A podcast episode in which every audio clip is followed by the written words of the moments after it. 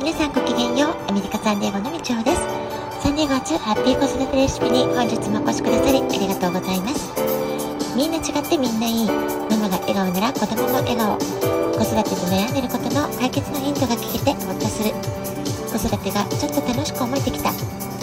聞いてくださってるあなたが少しでもそんな気持ちになってくれたら嬉しいなと思いながら配信をしております。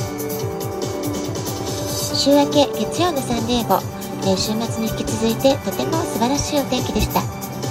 12月ということを忘れてしまうくらいです、えー、昨日は風がなかったせいか、えー、車の中にいる時外を歩いている時半袖でも大丈夫なくらいの気温の感じでした。えー、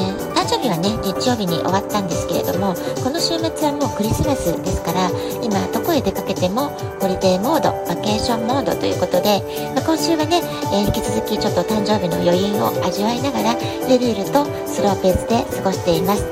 ただねそんな遊びの間に、まあ、仕事もしっかりしてそんな平日を過ごしています。実は日曜日の誕生日当日も、えー、私はいつも通り日本語チューターの仕事をしていました。子供たちに今日先生実は誕生日なんだっていう会話をしながら子供たちの誕生日についてもいろいろ聞き出したりすることができました。えー、今ね教えてる子供たち男の子2人の兄弟なんですけれども、まあ、とっても仲良し兄弟なんですよね。そして、えー、誕生日を聞いてみてびっくりしたのが生まれた月は違うんですけれども日付が同じ日だったんですよね。まあ仲良し兄弟ならではの不思議なシンクロだななんて、まあ、そんなことも感じました。そして午後中タを終えた後、えー、夜は息子と寿司オーダーというね、えー、寿司レストランに出かけてお任せコースを堪能してきました。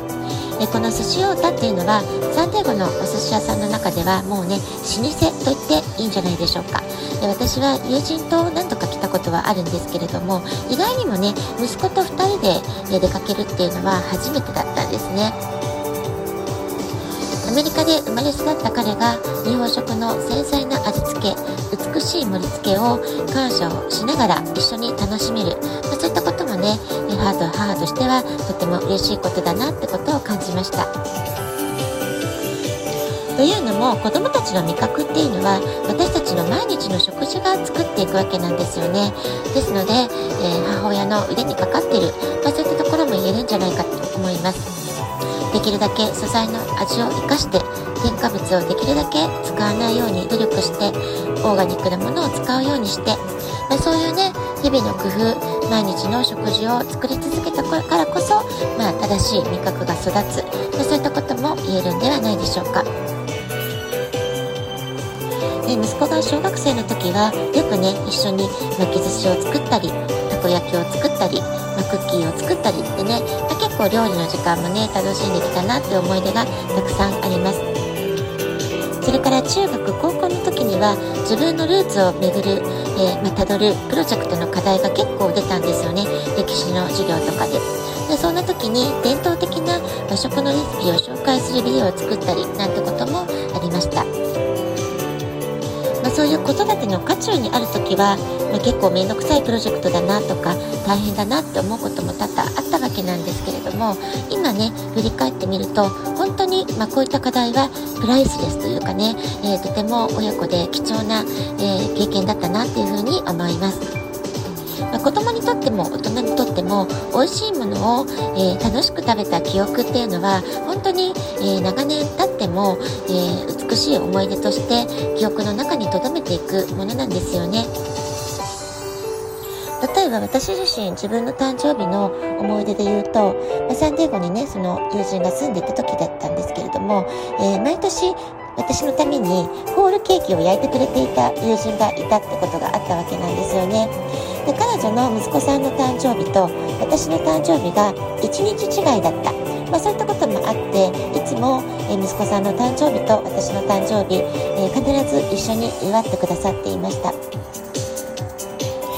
彼女が日本へ帰国してしまってからは一緒に祝うことはできなくなってしまったんですけれども未だにね誕生日のケーキというとね彼女が作ってくれた本当に美味しかった誕生日ケーキの思い出が未だに蘇ってきます。まあ、今回の誕生日は息子と一つ一つのお料理をゆっくり楽しみながら、大学の勉強のこと、友人関係のこと、えー、先日出かけたバンクーバーでの旅行のこと、ハイスクール時代のガールフレンドの思い出、まあ、そこか、そこの関係性から彼が今学んで、学んだと感じていること、それから将来のキャリアについて、えー、私たちの家族の様々な課題について、まあ、本当にね、たくさんいろんな話ができたかなと思います。まあ、こうしてね、振り返ってみると、本当に大人同士の会話ができるようになったんだなって、とても感慨深いものがありました。それからね、息子の車で移動している時、えー、西野カナさんの「トリセツ」というね、えー、何年か前にすごく流行った歌ありますよね。それを、えー、聞いて、え改めて女性心理をすごく的確に表現している歌だなって思ったんですよね。まあ、それで私の感想を息子にも伝えました。まあ、女性っていうのはいくつになっても女性として大切にされたい、え、あるいは甘やかされたい、女の子扱いしてほしい、まあ、そういったものがね嬉しいものだったりするのよってことを伝えたんですね。でそうしますと息子は、えー、ちょっとね苦笑いをしながら分かってるよってちょっと面倒くさそうに答えていました。きっと内心ね女の子の扱いは面倒くさいなってきっと思っているところあるんだと思いますけれども。でもね、まあ、そういうこう女性との関係性彼が、将来的に、まあ、今のガールフレンドであったり将来奥さんになる人との関係性パートナーシップっていうものをうまく築いていってほしいなっていうね、まあ、そういう母としての思いもあってあえてねいろいろちょっとねおせっかいな、えー、アドバイスをしたっていうねそういうシーンもありました。まあ、そんな会話をしていてね思い出したのが彼が幼い時私よくデートごっこしてたなって思い出したんですねで将来彼が大きくなった時、えー、しっかりとした素敵なジェントルマンとして、え、女性をねきちんとエスコートできる男性になってほしいなって、まあ、そんな思いを常々私は抱えていたのでいろいろとね、えー、まねっこデートごっこってことで教えてきたなってことも思い出しました。まあ、そういうことをしてると4歳ぐらいから大人の真似をして、えー、レストランで自分を自分でオーダーしたがるようになったり8歳ぐらいになると私の分もオーダーを伝えて自分自分でね、えー、ウェイターウェイトレスの方とコミュニケーションできるってことになっていったわけなんですよね。でそうするとアメリカのレストランの方ってね本当に褒め上手なので、えー、君はすごいね全部こうあのオーダーが全部1人で言えるんだねみたいな感じでね褒めてくださるんですよねでそうすると褒められてまた嬉しくて頑張っちゃうっていうそういうねいい習慣が生まれて、まあ、それがね今彼の中にしっかりと習慣化として定着してるんじゃないかなって思いますそれから小学校の母の日でも母の日イベントの時には先生の方からねママと、えー、駐車場のところから手をつないで教室まで、えー、しっかりとエスコートしてご案内をするのよってことを教えられていたりするわけなんですよね。まあ、そういうアメリカの環境もあってか、えー、ドアを女性のために開けるとか車に乗る時も私が座る助手席側のドアをさっと開けてくれる、まあ、そんなことをね息子はごくごく自然にやることができるようになっています。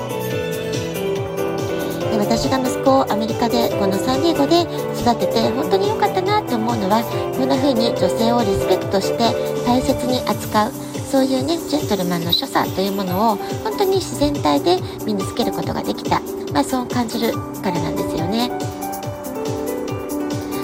誕生日の食事の時間にすっかり大人っぽくなった息子のジェントルマンぶりを、まあ、もう一回ね再確認するというかね、まあ、そういったことができて母としてはとても嬉しい夜になりました。男の子子育て中の、えー、ママさんもし聞いていらっしゃったら是非息子さんとねたまにはデートごっこしてちょっとね素敵なレストランにあえて幼い子供を連れてえー、行って、そこでデートごっこしてみる。まあ、そういったことをね、楽しみながら、えー、ぜひ未来のジェントルマンを育てていってほしいなと思います。では、今日はこの辺で、今日も素敵なお時間をお過ごしください。ごきげんよう、以上でした。さようなら。